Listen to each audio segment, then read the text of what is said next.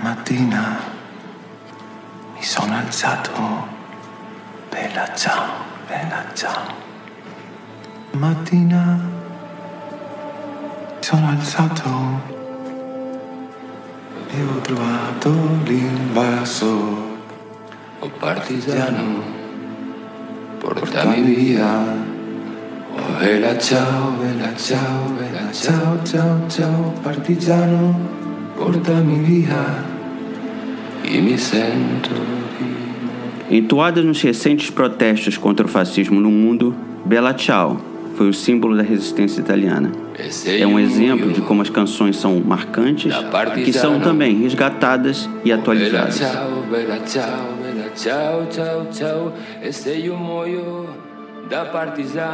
Foi a partir da década de 60 que o movimento de direitos civis, a Guerra do Vietnã e o movimento hippie impulsionaram a música como forma de protesto e ganhou popularidade na música pop.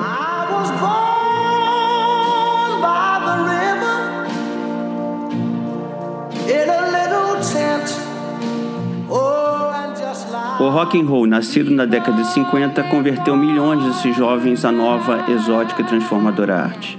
Junto com a experimentação sexual e crescente movimento dos direitos civis no Sul, fizeram canções inesquecíveis.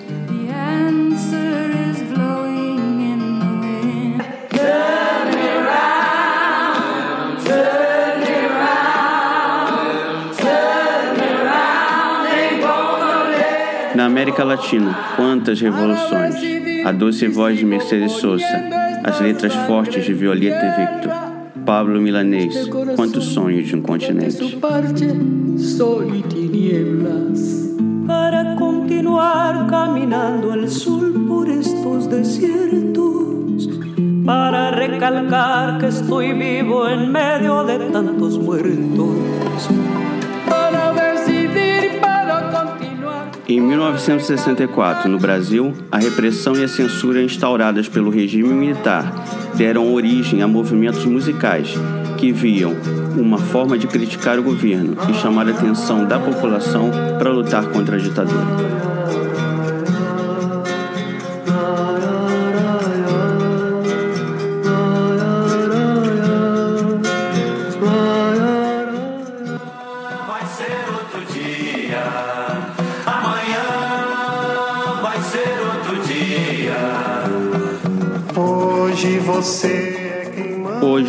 Em Love of Me, fala sobre canções de amor e mudança. Canções que foram inspiração e que traduzem sentimentos de transformação na sociedade. Como beber dessa bebida amarga, tragar a dor, engolir a labuta. Mesmo calada a boca, resta o peito. Silêncio na cidade não se escuta. De que me vale ser filho da santa? Melhor seria ser filho da outra. Outra realidade menos morta. Tanta mentira, tanta força bruta. Como é difícil acordar calada. Se na calada da noite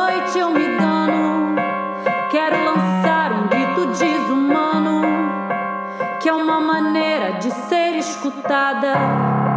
Esse silêncio todo me atordoa, atordoada, eu permaneço atenta na arquibancada pra qualquer momento ver emergir o monstro da lagoa. Não se pode mais falar, não se pode mais tecer meus delicados fios da morte. Estamos mudos com dedos frágeis. Não se pode mais olhar, olhos nos olhos, quero ver o que você diz. Pedra. Não se pode mais andar. Vai ser, vai ser, vai ter de ser, vai ser faca amolada. Escorpiões e aranhas e ratos. Não se pode mais chorar, não se pode mais olhar para trás. Sai. Somos o nosso peso e medo. Ossos correm em teclas que não realmente não existem. Nossos tímpanos furados, sangrados, não ouvem mais nada além da repetitiva cadência do nosso coração. De muito gorda, porca já não anda, de muitos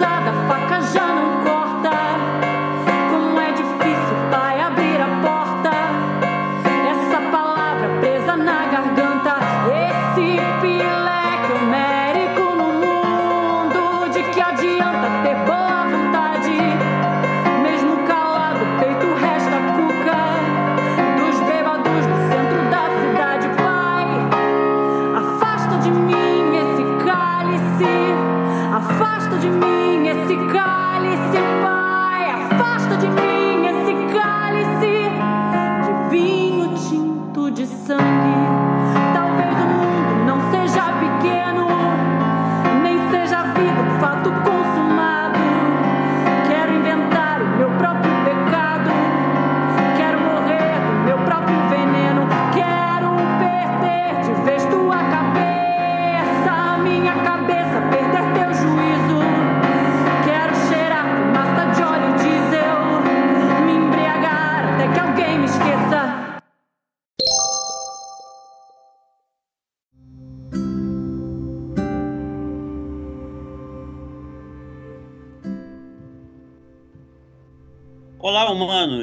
Estamos aqui novamente com o nosso podcast In Love with Me, falando de músicas que inspiraram revoluções ou que foram inspiradas por revoluções. Eu quero chamar para compor nosso, nosso programa hoje a minha amiga lá do Rio de Janeiro. Estou falando de Nova York e eu vou chamar minha amiga lá do Rio de Janeiro, Carla Andrade. Carla, você está por aí? Olá, humanos, olá, podlovers. Estou por aqui. E hoje a gente vai fazer um programa muito especial e tocante também. Que vamos falar de momentos fundamentais dentro da história de países, não só o Brasil, né, no mundo, onde a população, o povo foi para as ruas, o cantor, canções para tentar traduzir a sua seu desagrado, a sua frustração, enfim, toda toda a tristeza, toda a mágoa que as revoluções acabaram causando, né? Então, Isso, e também é, vamos lembrar que ontem foi aniversário do Chico Buarque, que é um dos, uma das vozes que nós vamos retratar aqui hoje. Então, um feliz aniversário para o Chico Buarque e todos que amam a, a música e a poesia do Chico. Eu amo Chico, amo a camisa tricolor que o Chico veste. Para- parabéns, parabéns. E eu acho que o Chico foi a grande pedra no sapato dos ditadores brasileiros, porque ele era muito bom em compor com metáforas e ele incomodou muita gente. É, eu, eu me lembro que primeira, a primeiras, as primeiras músicas que eu, que eu vi baseada em revoluções, que me chamou a atenção, foi quando eu fui ver uma peça na Broadway é, e que ela era baseada na Revolução Francesa. É, é, e e a, a Revolução Francesa, se a gente for estudar, a gente for ler, ela inspirou muitos anos, né? Depois, muitas canções, peças, obras artísticas baseadas na, nessa, nessa primeira, eh, esse primeiro momento da humanidade que se pensou o ser humano eh, de forma integral. E a, a gente abriu esse programa há poucos minutos aí com o Bela Tchau. É, eu queria começar pelo Bela Tchau, porque, é, embora eu não seja um- uma pessoa que assista muito é, filmes e, e séries é, em espanhol da América, produção da América Latina, eu preciso até melhorar isso, preciso ver mais produções. Eu gosto muito das produções argentinas, mas eu, eu não, não vi a La Casa de Papel e, e parece que essa é uma. E nós começamos com uma citação, com uma, uma, uma música, né, a Bela Tchau, é, desse, desse seriado. E ele é um, como um exemplo de como uma música tão antiga, música usada na Segunda Guerra Mundial pela resistência italiana eh, contra o fascismo, consegue ser atualizável né, nos dias de hoje, também com a ascensão de alguns fascismos no mundo. Você viu a La Casa de Papel, essa cena? É? Eu vi, eu fiquei é, apaixonada, eu assisti as três temporadas assim rapidamente e eu achei muito interessante a forma como eles inseriram essa música, como essa música ganhou força nas ruas, porque enquanto eles estavam trancados dentro da Casa da Moeda da Espanha, a multidão estava lá fora e ao invés de apoiar a polícia, a multidão apoiava aos, aos bandidos, entre aspas, que estavam tentando roubar o dinheiro. E eles usavam máscaras é, do Da Vinci, que foi é, também uma, uma, um contexto usado no, no outro filme, que é. se chama V de Vingança. Também ah, sim, claro. Tem muito a ver com essa questão toda da, da insatisfação, de, de né, as pessoas não estarem mais aguentando a, aquela pressão do governo, a ditadura, o, você tem que fazer isso, você é obrigada a fazer assim. E o direito de ir se perdia no meio das, das, dos mimos que os generais e os políticos é. obrigavam o pessoal a cumprir. Eu estou falando assim do, do Bela Tchau, é, voltando ao Bela Tchau, é, é uma música que inclusive foi bastante adaptada hoje em dia em manifestações no mundo todo. Na Itália, eu vi vídeos agora recentes da Itália, as pessoas cantando na rua, Bela Tchau e tal.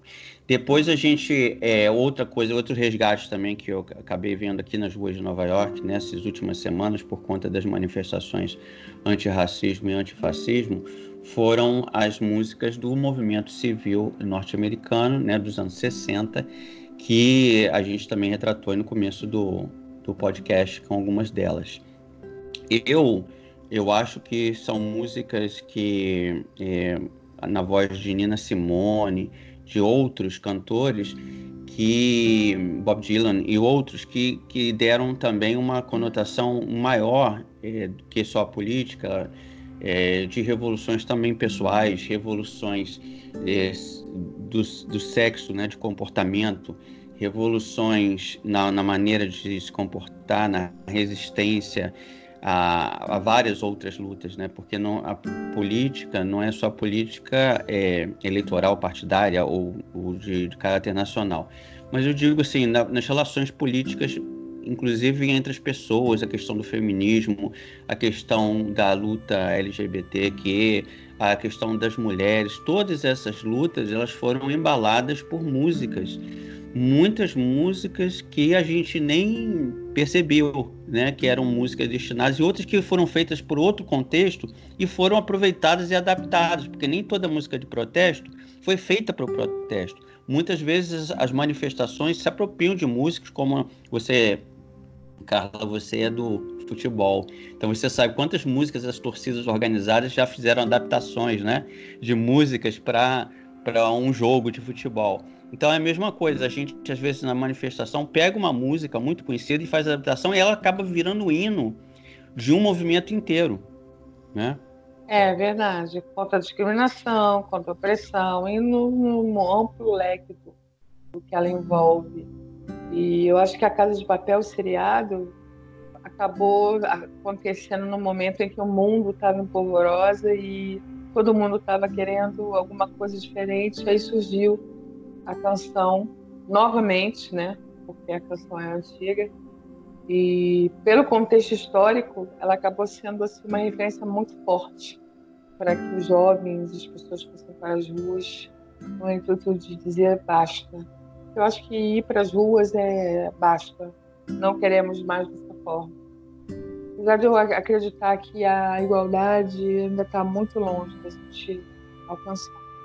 No entanto, eu acho muito válido qualquer tipo de forma, qualquer tipo de manifestação que tenha como objetivo lutar a favor disso. Cuba também, né? Cuba também teve muita América Latina, na verdade, no geral, teve, tiveram muitas manifestações, muitos é. protestos que tiveram temas, músicas muito fortes que embalaram as, os anos de, de, de, guerra que eles tiveram nos seus uhum. países, não só no Brasil. É, junto com nesse mesmo período, né? A gente, então a gente está falando dos movimentos civis que vão de 60 e pouco até o, até o final da Guerra do Vietnã, 74, 76. É, esses movimentos, tanto o movimento hippie como o movimento de luta contra a Guerra do Vietnã, eles geraram também muitas músicas, muitas manifestações, inclusive aquela música do Born in USA, né? que muita gente acha que é muito nacionalista, na verdade ela foi feita como um protesto contra guerras que os Estados Unidos acabam sendo envolvidos, sendo envolvidos. Inclusive o próprio presidente Reagan chegou a cantar essa música equivocadamente achando que ela, ela era uma música nacionalista, que você nasceu no 4 de julho, você é americano, mas na verdade ela relatava uma outra realidade. É, ela é recheada de ironias. É, então, eu, então falando mais sobre o Nova Canção, que é esse movimento que você acabou de, de mencionar, é, que ele, eu tive a, também a sorte, o privilégio de entrevistar a Mercedes Souza, ter, ter uma foto com ela, que me orgulho muito. Eu tô, eu tô dormindo naquela foto, tô com o olho fechado, fiquei muito chateado com o fotógrafo, mas é, tá uhum. perdoado. Essa chance de encontrar a Mercedes foi, foi no Rio Centro, no show que ela fez pela educação, e a gente, na época, tinha um jornal, trabalhava num jornal chamado Mescla Latina, que era um jornal em espanhol. E eu fui fazer uma entrevista com ela para o Mescla, que foi até a capa do, do, do jornal. E, e a, a, Mercedes, que a gente também tocou no comecinho aí da introdução, ela cantava muitas músicas da Violeta Parra, que era uma, uma poetisa chilena e que fez também todo um movimento de repúdio ao Pinochet. É, e, e, a Mercedes liderou, e talvez seja a voz mais importante internacional desse movimento latino-americano, é, porque ela também fez parceria, ela cantou muitas vezes com o Milton Nascimento, ela cantou com o Chico Buarque, ela cantou com o Gilberto Gil, ela cantou com Caetano, ela cantou cantou com Shakira recente antes de falecer. Então assim, ela é, talvez seja a voz que mais porque os brasileiros tiveram grande importância no Brasil, mas por conta da língua, a limitação linguística, as músicas brasileiras eram muito voltadas para o regime do Brasil e elas não entravam, com, com, com, exceção de talvez que será, que será, porque a palavra será em espanhol é a mesma, do, do Chico, ela entrou em alguns países, mas a maioria da, a voz mesmo foi da Mercedes, na maioria desses, desses países todos, que desde Cuba, passando pela América Latina toda. Então, assim, essa figura do artista engajado, que deve assumir né, um papel ativo na resistência, ele é muito recente. É, antigamente não existia essa cobrança, hoje em dia as pessoas cobram. Né? A gente viu isso nos dois anos atrás aí, é muita cobrança que os artistas se posicionem porque é importante que a voz deles, muitas vezes, a gente não chega né, a certos setores e eles chegam. E seria muito importante que eles é, ajudassem a, a, conscientizar as pessoas de determinadas situações. Mas também isso é uma questão de eu visão, né? Que, né? Eu acho que eu acho que sim, é uma questão de visão, mas a América do, Latina, a América do Sul, ela foi brindada com grandes ditadores, pessoas nefastas que influenciaram por décadas a vida de milhões de pessoas. Então, acho que o mínimo que os artistas é, poderiam fazer era usar a voz e as letras, a música, como uma ferramenta que é fundamental para disseminar aquilo que estava acontecendo ali, assim como os escritores que fizeram isso. Né? No caso aqui a uhum. gente fala de música, mas a arte em geral é uma ferramenta enorme e extremamente rica para levar ao mundo o que acontece num paísinho pequeno na América do Sul. Aquilo, a Mercedes conseguiu levar para o mundo o que acontecia aqui. Uhum. Isso é, é fundamental. O artista, claro, tem que ganhar o dinheiro dele, mas eu acho que aqui, eu sou muito grata a todos os artistas que conseguem e conseguiram ao longo da sua trajetória é, usar a, a, a seu dom, o potencial de criação, de voz, para trabalhar em cima de coisas importantes no mundo. É. Alguns artistas não não cumpriram isso dos anos 70, com exceção daquela música que ele fez para o Caetano, Debaixo de Caracóis Seu Cabelo, né, que, que o Roberto gravou. O Roberto é um tipo de artista que não se envolveu. Ele não passou quase todos os anos da ditadura cantando só sobre amor e não falando nada.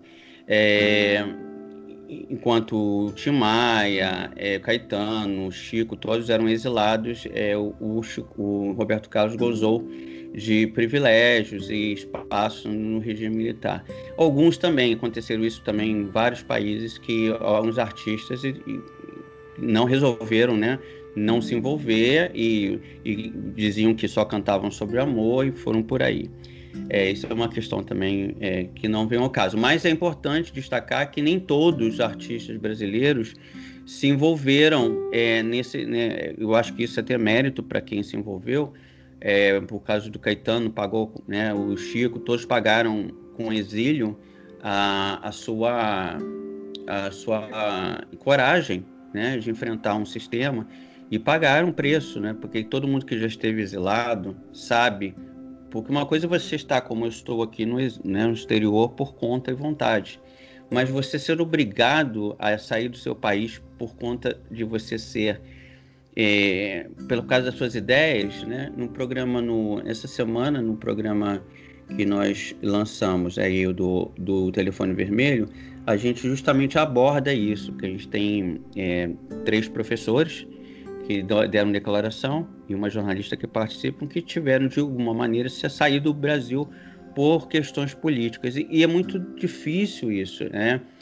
É, tem pessoas que choram todo dia, depressão, você, você sai às vezes não por conta por sua, mas para proteger sua família, porque as pessoas não ficam, ninguém né, vai só atacar aquela pessoa, ela ataca a casa, ataca as pessoas que estão numa palestra, numa aula. Então, assim, eram tempos muito difíceis, muito difíceis. Que hoje a gente, com uma certa distância, a gente vê, analisa as músicas, mas eram tempos muito difíceis para quem resolvia falar. É, mas eu acho que hoje as pessoas é, saem com mais tranquilidade. Naquela época, não. É, ou saía ou morria, ou era preso e torturado até a morte. Ah, e só um detalhe, que... é só uma informação. O é, Brasil é... não fornecia passaporte para os seus exilados, tá? Então, uma vez que eram deportados para um país, no caso, o Caetano foi para a França, para a Inglaterra, ele não podia sair de lá. Ele estava exilado também lá. Porque ele não tinha passaporte, ele não podia sair daquele país. Então, todos os exilados brasileiros não tinham a cidadania brasileira. Eles eram exilados e ficavam presos sem passaporte no seu país, naquele país para que eles foram exilados. Isso é uma tortura dupla, né?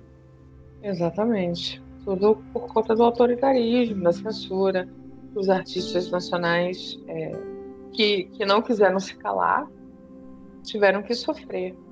É, a partir do momento que o AI-5 foi instalado, acabou a, a farra, acabou a festa, acabou a liberdade de expressão, de qualquer forma. Então, isso aí casou um pouco com o, surgimento do tropicalismo, que tinha essa intenção de falar as coisas abertamente, e foi um movimento extremamente perseguido por todo esse conservadorismo da, da sociedade dos generais, que não queriam essa revolução das coisas. E foi em 67 que o Caetano apresentou Alegria, Alegria no Festival da Record. E uma coisa que me deixou assim bastante chocada foi que quando o Caetano cantou isso ao lado dos Mutantes, ele foi vaiado pelo próprio povo brasileiro e ele não conseguiu continuar cantando a, a música. E em determinado momento ele disse, ele parou e falou: "Vocês não estão entendendo nada do que está acontecendo. Vocês estão achando que isso tudo é uma coisa boa. E isso reflete muito o momento que vivemos nesse momento. A é. gente ainda vê muitas o povo brasileiro continua entendendo nada. Está tudo, exatamente, está tudo lindo, que eles não são vítimas, que existe uma democracia. A meu ver, a democracia, na, no, na, no sentido pleno da palavra, ela nunca existiu no país que nós vivemos. Nós sempre fomos é, enganados, sempre houve um véu ali em cima disso. Não, não, não, nunca me senti extremamente livre aqui para fazer o que eu acho que eu tenho que fazer ou para falar o que eu acho que é, eu tenho Essa semana mesmo eu conversei com uma amiga sobre esse tema de, de exílio e justamente eu falei para ela: hoje, eu fora do Brasil e o Jean Willis, na entrevista que ele, na, na passagem que ele participa do programa, ele fala isso, né? É, ele se sente livre para porque ele falou, Marte já existe uma que é a Marielle, a gente tem que e a gente tem que estar tá vivo para a gente defender as coisas, né? Então, é, é importante destacar que às vezes muitas pessoas no exterior, o exilado, ele tem mais liberdade de, de criticar, de fazer as coisas porque ele está seguro. Ele não vai ser, a minha casa não vai ser invadida de madrugada por agentes do governo para me prender, entendeu? Então assim, é, é isso a- que eu a- disse. o é, que, o exílio nos é anos segurança, né? 60, nos anos 60, final dos anos 60, foi bem diferente do que, que acontece hoje. O Jean foi tranquilo, resolveu ir por opção meio que dele. Claro, ele não queria abandonar o país, mas ele teve um- uma, uma estrutura diferente para sair. Os- esses artistas que falaram que foram contra, que foram audaciosos, ousados, foram lá cutucar em cima do que não podia, entre aspas, eles não tiveram muito, muito, muita escolha. Eles tinham que sair, porque senão eles iam ser mortos. É, e ainda tinha os que queriam sair, mas não podiam, porque eram também pobres. Porque os artistas, de alguma forma, ou eram família de classe média, toda dessa turma não tinha ninguém pobre, pobre, né? Todos tinham alguma condição que, porque até porque naquela época uma viagem ao exterior era muito cara. Então, é, os que foram exilados, né, porque botaram no avião e mandaram, ou que foram trocados por pessoas que foram é, sequestradas por ações da guerrilha, é, tudo bem. Mas muitos que saíram é, porque também para não ser perseguidos, eles saíram porque tinham com certas condições de família, como César Maia, o Fernando Henrique Cardoso, que tinham famílias, né, políticos que tinham famílias que podiam mantê-los no exterior. Agora, o pobre, que era né, o trabalhador sindicalista, teve que ficar no Brasil e teve que enfrentar a repressão, a tortura e tal. E essas músicas, elas refletem também, algumas delas refletem é, por exemplo, o Chico Buarque canta isso, né, com músicas sobre engrenagem, sobre o trabalho, é, e, e depois ele foi fazer. É, o Chico talvez seja deles o que fale mais assim do trabalhador mesmo, né? Porque tanto o Gil quanto o, o Caetano eles têm uns temas mais abstratos, embora muito inteligentes, mas o, o Chico ele fala mesmo nas músicas dele dos trabalhadores, das prostitutas, dos segregados da sociedade, né? Como Geni e É. tal. E, e E- apesar de você, que foi gravado em, né, foi pelo Chico, apesar de você, é, ela só foi liberada oito anos depois, né? Em 78. Mas Ele apesar gravou, de você, ele compôs e, gra- e gravou essa música em 70. é, Claro que a música foi toda censurada na íntegra uhum. e só foi liberada em 78. E mesmo assim virou, mesmo liberada oito anos depois, ela virou um hino. É, porque não existia manifestação pela Anistia em 78 que não Que não cantasse, apesar de ser uma música. faixa e as pessoas não cantassem. É, É. verdade. Porque não há como outra coisa mais linda para você dizer para quem está no poder que amanhã vai ser outro dia, entendeu? Que, que, É, teu, e- teu, teu, teu, teu, teu é. dia estão contados, teus dias estão contados. Calma que amanhã vai ser outro dia. E, e Tem isso uma- muito medo, né? Tem um verso que eu acho muito bonito, que ele diz: Hoje você é quem manda, falou, tá falado, não tem discussão.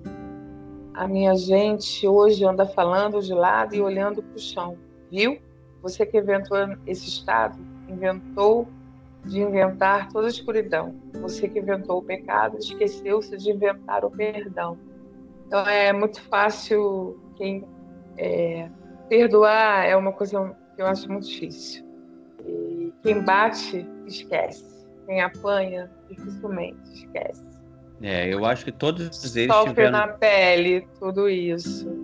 todos eles tiveram, são pessoas extremamente evoluídas no plano espiritual, porque você aguentar um regime militar, muitas vezes tortura, e depois voltar para o Brasil e pregar a reconciliação e a Continuar. paz, É. e seguir e encontrar, por acaso, como muitos encontraram o seu próprio torturador. Eu me lembro da Beth Mendes, aquela atriz da Globo, é, fazia uma novela e tal, e ela, durante o governo Sarney, 85 foi o primeiro, né? O primeiro governo depois da ditadura, é, o governo civil, ela foi enviada para a Argentina como representante, ela foi ministra da Cultura, uma coisa, um cargo importante no governo Sarney. E esse primeiro governo Sarney foi uma, uma, uma coligação de vários partidos de oposição à ditadura, né? Então ali tinham muitos tortura ex-torturados, né? Artistas e tal. E a Beth Mendes chegou em Buenos Aires no aeroporto. Quando ela chegou no aeroporto, quem estava lá para recebê-la foi era o adido militar da embaixada brasileira, que era quem? o cara que tinha torturado ela. Agora você imagina descer do aeroporto para receber, estava só com o nome dele na mão, e vem na sua direção o cara que torturou ela de forma bárbara. Então ela teve uma crise de choro no aeroporto, lógico, e, e, ele ficou muito. que ele também não. Imagina, ele deve ter torturado dezenas, ele não lembrava dela. Mas ela lembrava dele, é o que você acabou de falar. Quem tortura, né? Não lembra, mas quem foi torturado lembra. Ela teve um acesso de choro, ela foi um escândalo na imprensa e ele, logicamente, perdeu esse cargo que ele tinha. Ou seja, ele estava lá, acabou o regime militar, como ninguém foi preso, o Brasil foi o único que não prendeu os seus, os seus militares é, do regime, ele foi alojado secretamente na, na embaixada da Argentina para passar lá, se aposentar e todo mundo esquecer ele lá, né? Um torturador. E, e foi descoberto, graças a essa, esse caso, mas ela ficou extremamente traumatizada e é uma cena que nunca me saiu da cabeça essa. E realmente as pessoas que sofreram isso são muito evoluídas para conviver depois com essas pessoas soltas, cruzando e até dentro do próprio governo. É bastante absurdo você ter que lidar com uma situação dessa. Tem um parênteses aqui que eu preciso fazer. A Argentina é um país que gosta bastante de abrigar é, torturadores, o pessoal de Auschwitz, é. o pessoal de Hitler, né? É. E depois Israel é que é o malvado. Gente, olha só, vamos lá. É, nós precisamos do nosso break e daqui a pouquinho a gente volta, tá bom?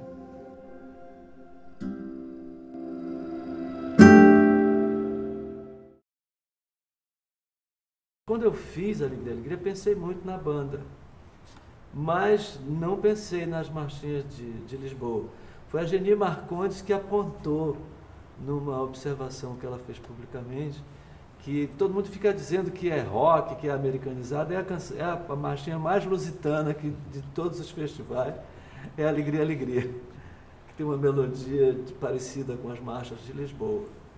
E ela estava certa. Mas isso aconteceu por causa de, da banda. Porque eu. eu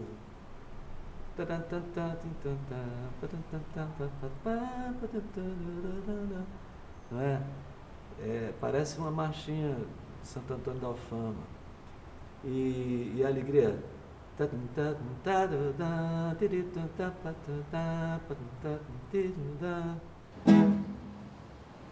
Vou lembrar. Acho que é.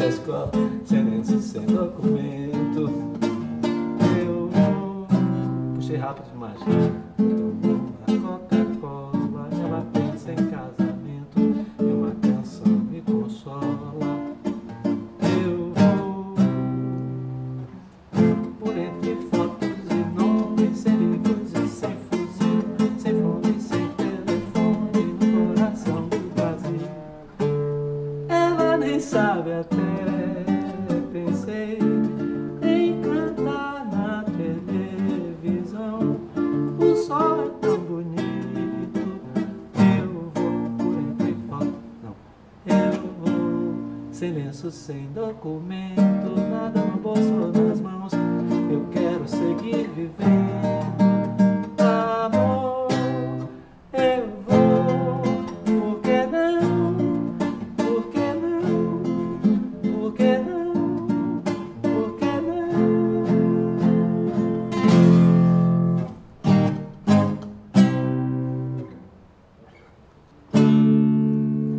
Isso os meninos que botaram na- esse último acorde, os meninos da, dos Beat Boys.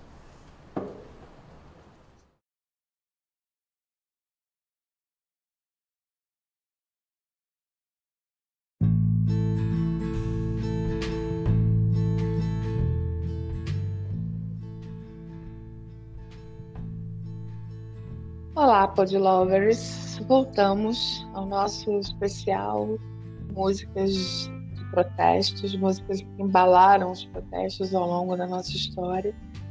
E, Marco, eu lembrei aqui da canção Aquele Abraço que o Gil compôs antes dele ter que ir embora, Uhum. que é tão bonita. E o pessoal ainda ouve achando que ele está falando do Flamengo, Alô, alô, realmente. É. Pra, pra ninguém- torcida do Flamengo. É, então vamos lá. Ele foi preso em Realengo. Ele teve que sair de Realengo. Foi por isso que ele deu alô, alô Realengo. Ele estava Pra quem tava preso, né? Ele tava ele dando alô pra quem tava preso. dizendo, é, ele estava dando um tchau para Realengo. Ele estava dizendo adeus daqui a, daqui a pouco para lugares que ele amava da cidade dele, do Rio, que ele gostava muito, para as pessoas, para o time, para tudo. Ele achava que era algo temporário. Ele queria passar uma mensagem de esperança na música. Em algum momento a gente vai voltar. Não sei quando, mas a gente vai voltar. Só que ele tentou, apesar de tudo, manter o otimismo na luta. É como se a luta é válida. Em algum momento a gente vai ter um retorno de tudo isso que a gente está fazendo agora. E eu acho que as pessoas têm que entender muito as canções. É, o que que, o que que o cara quer dizer, o que que o autor quer falar. O brasileiro tem que entender o português, né? Seria importante. Bom, então aí depois desse movimento todo, a gente vai para os anos 70, né? E começa com. Aí depois tem Chico Buarque, com Apesar de Você, é, que a gente já falou, né? E aí tem Cálice, que é um, é um marco também, que a gente É um hino apresentou, né? panfletário total. É. Cálice é mu- muito legal porque eu só fui perceber a letra do Cálice na aula de português, porque aí a professora explicou. Porque ela passa bem tranquilo como uma música comum, né? Porque ela é muito subjetiva. Então, para você entender que é aquele vinho tinto de sangue, você, né? Ele tá fazendo um Tá, diálogo, e, né? e- e, na verdade, o cálice, a metáfora é para cálice. É, Se é, é, cala, se cala. de calar-se, né? Fala aí, ó, se cala para os generais, para a opressão. Falava do silenciamento do povo. E falava bastante religioso, inclusive, né? Sim, tem inclusive Ele pai, uma né? passagem pai. bíblica. É. Ele cita Marcos na, na música. E, e compara o sofrimento do povo ao sofrimento de Jesus indo para o Calvário. É um poeta, Chico Buarque. Eu amo Chico Buarque. Aí logo Chico depois de- conseguia. Depois, em 73, quando teve aquela, aquela canção Eu Quero É Botar Meu Bloco na Rua, porque na verdade, depois de 73, começou a aumentar a, a, a vitória dos partidos de oposição, na época o M, antigo MDB, começou a ganhar nas eleições, né, 72 e 74, começaram a ganhar é, apoio popular e voto. Né? Então, o Congresso, a gente tinha um Congresso biônico, mas também tinha alguns eleitos e eles, a oposição começou a ganhar. E eu me lembro muito dessa música, Eu Quero Botar Meu Bloco na Rua, porque quando as pessoas cantavam maldosamente, elas cantavam, e eu me lembro que meu avô, por exemplo, que era um cara que ficava horrorizado quando ele estava passando na rua, eu me lembro que eu era pequeno passando com ele na rua, aí passou um cara gritando, eu quero é botar! E aí ele olhou pra minha cara, ele, que moralidade, Né? Aí ele cantava assim, primeiro eu quero, eu quero é botar. Depois que ele cantava, meu bloco na rua, entendeu? Aí primeiro que ele cantava assim, eu quero é botar. Aí depois. Então, assim, é uma forma que o povo também tem, né, de. de, de... Nesse ano é. de 73, o pessoal é. estava parto daquilo. É. Queria mais, era botar mesmo na cara de todos os generais. Inclusive, essa música traz crítica de heróis ao governo do Médici e aquele suposto milagre econômico que ele estava falando, que ia fazer, que ele salvar o país, com eu... todos os distintivos dele no ombro. É, eu me lembro do, no, no Juca Chaves, que era um cantor da época, e ele cantava de uma coisa muito característica, né? O Juca Chaves foi preso em 73 porque ele cantou, ele fez uma música é, é, em que ele falava que como é que se media um burro se, se mede-se da cabeça aos pés. E aí foi difícil para ele explicar para a censura que ele não estava falando do presidente. Né? um, um, burro mede-se da cabeça aos pés. é muita criatividade. Né? Adoro, adoro. E o Juca sumiu, nem sei do Juca, mas o Juca era uma figura e meu pai adorava o Juca eh, Chaves. E ele fazia umas tiragens, ele tinha uma voz irônica, tinha um narigão. Ele fazia umas tiragens, assim, era, muito, era um humor inteligente. Mas é, ele fazia crítica. Né? É, muito é. inteligente naquela época, usar metáforas e tal. Eu lembro que os jornais eles vinham, é, eles invadiram as, as redações dos jornais e eles botavam receitas de bolo na primeira capa da, dos jornais. Porque eles tiravam Fernanda, as matérias. A Fernanda assim. Montenegro deu uma entrevista uma vez muito engraçada, porque ela falou que, que invadiram uma peça que ela estava ensaiando e os policiais, junto com o cara da, da, da, censura, falou que queria falar com o autor. Aí ele falou assim, você, o autor da peça tá aí? Ela falou assim, olha só, o autor da peça morreu há dois mil anos, porque ele é uma peça baseada numa uma, uma, uma, uma, um drama grego. É. Então, assim, tipo, fazer uma adaptação de, um, de uma história grega que é, o cara começou, entrou lá para falar com Sófocles e ele quer falar com Sófocles. E ela falou assim: olha, infelizmente ele não está, ele morreu há dois mil anos. É igual o pessoal que acha que Sócrates escreveu o livro, né? Isso, Mas, é, mais ou menos. Sócrates, Sócrates do Corinthians. Sócrates do Corinthians. O Sócrates nunca escreveu o livro. Toda a filosofia de Sócrates foi traduzida por Platão e Aristóteles, seus discípulos, mas enfim. Que não jogaram no Corinthians. Não, não jogaram no Corinthians nessa época, nem tinha futebol, eu acredito.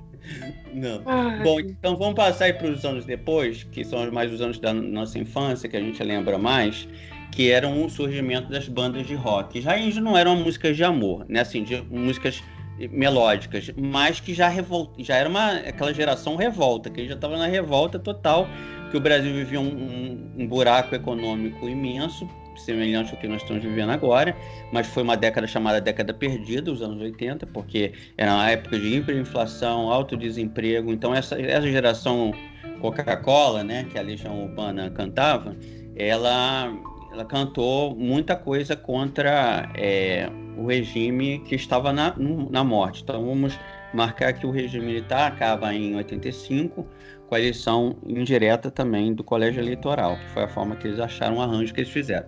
Mas assim, termina o governo militar em 1985, numa crise absurda, uma crise que gerou uma, uma, revolta, principalmente dessa juventude. Então a gente tem a Legião Urbana, Plebe Rude, Paralamas Sucesso, Capital Inicial, Titãs, todos eles fazendo música, é, cada um no seu estilo, mas fazendo música com indignação, com os problemas né, sociais, com problemas.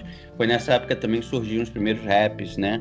Também e em português, né? Que já é uma o rap que é uma poesia com ritmo, né? Já era uma forma que os negros americanos se expressavam contra os problemas sociais contra os guetos nos anos 80. É, o Renato era extremamente contra essa coisa da vamos comer a comida americana, vamos sorver a cultura americana, em vez da gente olhar para o nosso próprio país, que é um país extremamente rico de culturas das mais diversas.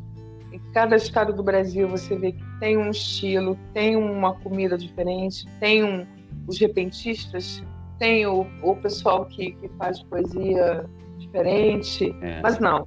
O bom era o que vinha lá de fora. E às vezes as pessoas não sabiam nem que, que músicas, que, que falava aquela música, mas eles estavam ali cantando a música.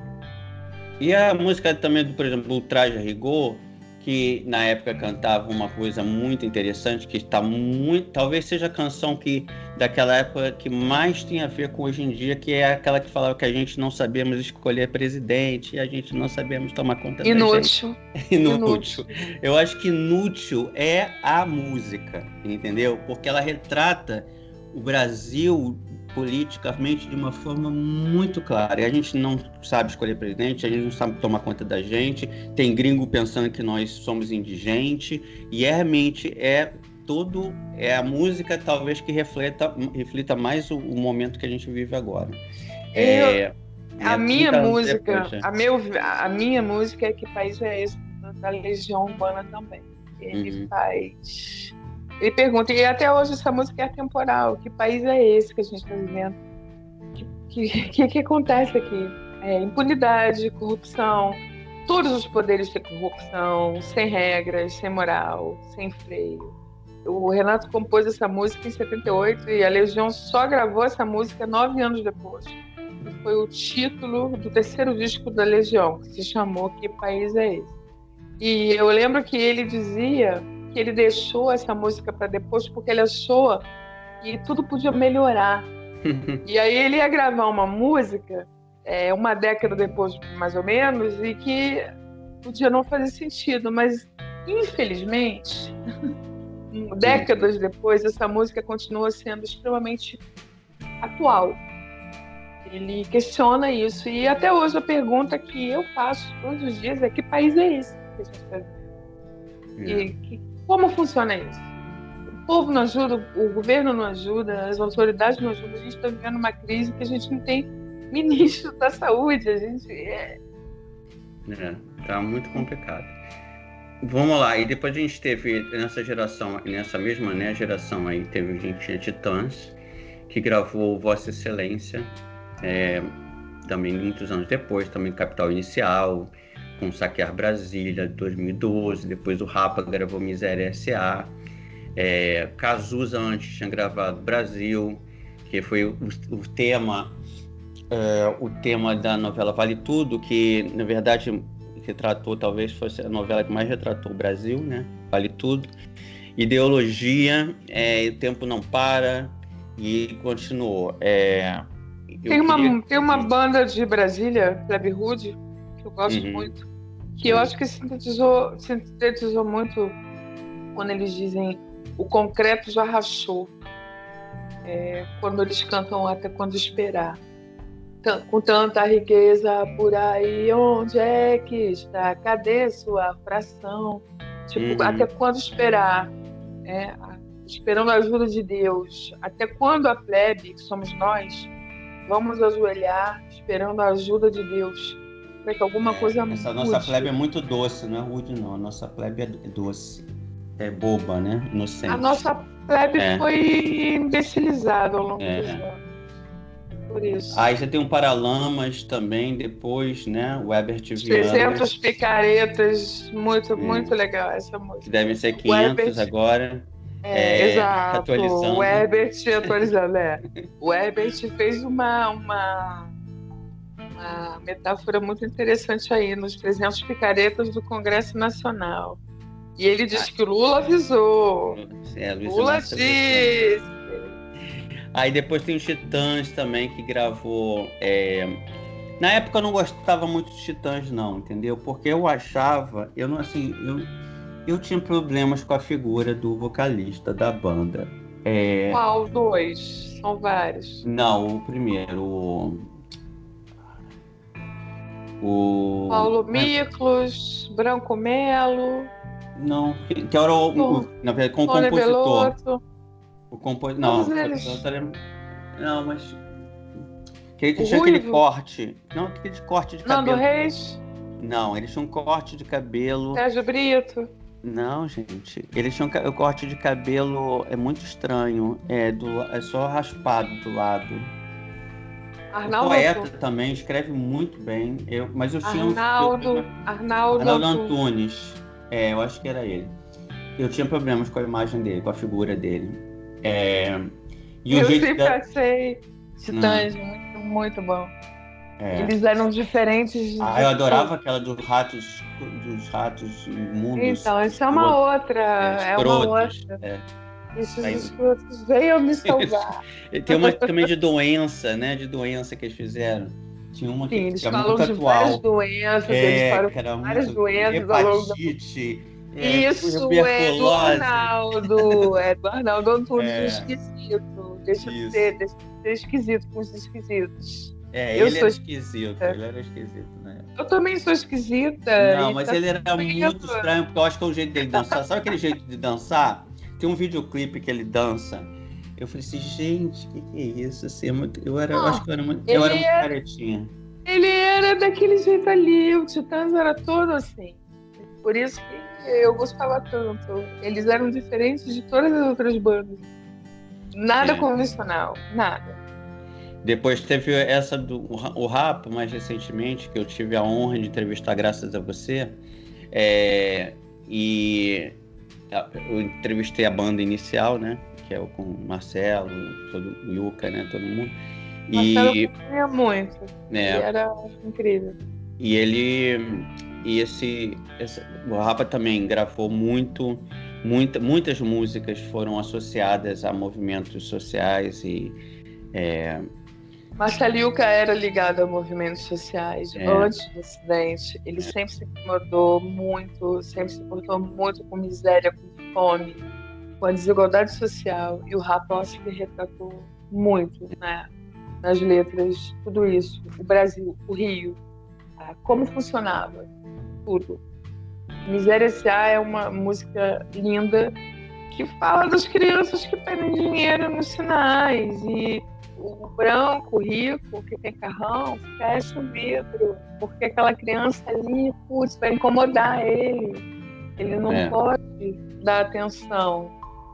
Enfim, é uma crítica bastante forte aos pedintes, às pessoas que estão na rua, às pessoas que não têm apoio da instituição, que é o governo, deveria fazê-lo e não faz. É, eu acho que, na verdade, os moradores de rua são invisíveis para a população em geral. A grande É, isso é uma coisa que agora, né, para finalizar o bloco e falar do, do momento atual, você falou uma coisa que me chamou muita atenção. Quando a gente teve essa pandemia e lá para fevereiro e março, né, quando a coisa começou a teve lockdown completo, que ficou muito vazia as ruas, as únicas pessoas que estavam nas ruas eram os moradores de rua.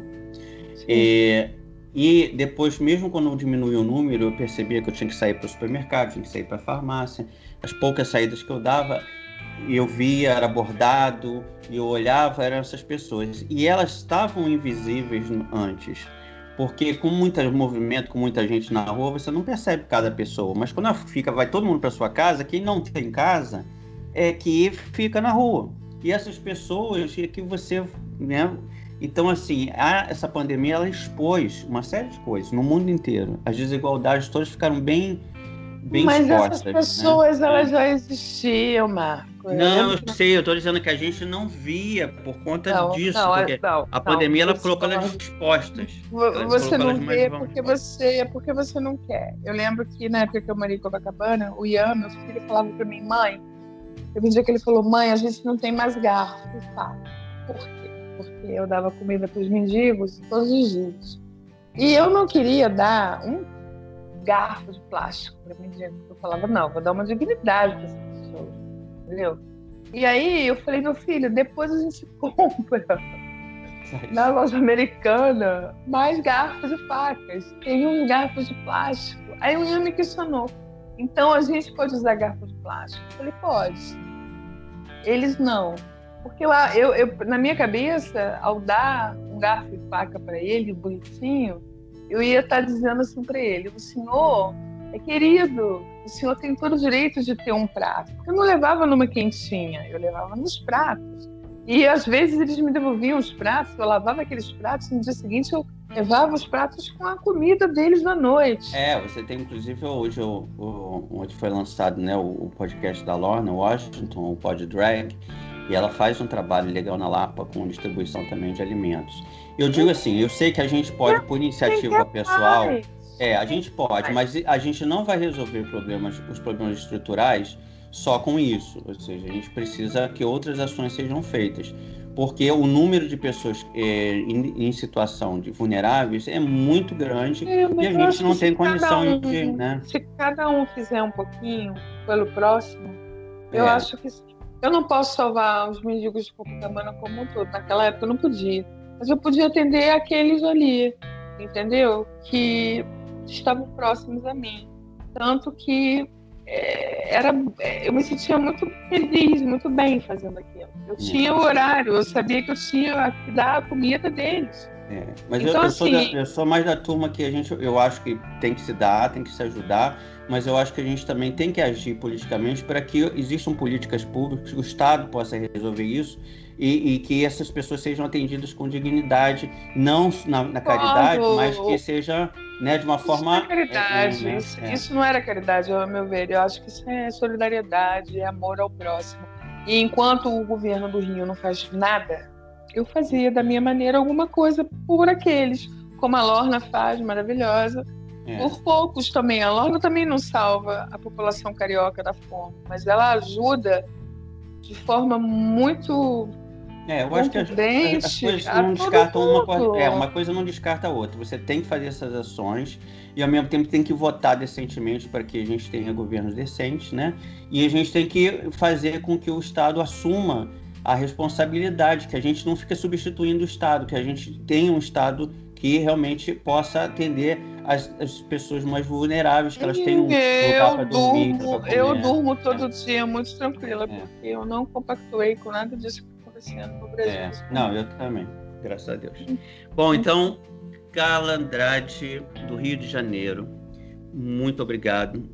Fala Marco da Costa, de Nova York. Conseguimos mais uma vez dar para os ouvintes um panorama, lógico que é um, muito restrito, perto da quantidade de músicas que existem de, né, desse tema. É, eu sugiro que vocês, é, quem está ouvindo, que goste e tenha gostado desse tema, é, pesquise mais. É, tem um documentário é, no YouTube muito legal que é, é, o nome é Soundtrack for Revolution que é um que está no YouTube Movies, né? Pode ser assistido na, na internet, no, no YouTube, de, de, grátis, que é que conta é, so, são a, a, trilha sonora das revoluções. Tem vários programas, podcasts sobre o tema que abordam de outras formas. A gente abordou mais no nosso foco, que é amor e tal, mas a gente, músicas melódicas e tal, mas também tem forma histórica desde 1800, 1900 e pouco, vai montando todas as músicas que foram usadas para revoluções, para revoltas que embalaram protestos. Então, assim, é muito grande. Tem, a gente não falou, mas também tem a questão da Revolução dos Cravos de, de Portugal, em 74, que tem é, música, que uma música marcante. Tem vários momentos da América Latina, do mundo, que tiveram momentos maravilhosos. A gente não vai conseguir cobrir isso tudo.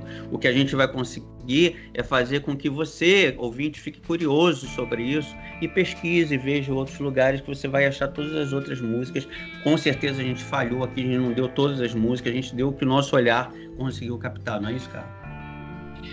É, e a música é um instrumento extremamente rico e forte. É uma ferramenta contra o, o poder errado, contra a corrupção, contra a fome, contra tudo. Então, aprendam a entender um pouco melhor o que, que o artista quer dizer, se esforcem um pouco mais em inglês, bota no Google, traduz, leia sobre. Eu acho que todo artista ficaria bastante feliz em saber que ele está cantando e sendo entendido por um público geral. E é uma das formas que temos de, de gritar, de pedir, por favor, pare agora. Chega um juiz, pare agora. Bom, beijo, então, gente. Um beijo grande e a gente se vê na semana que vem.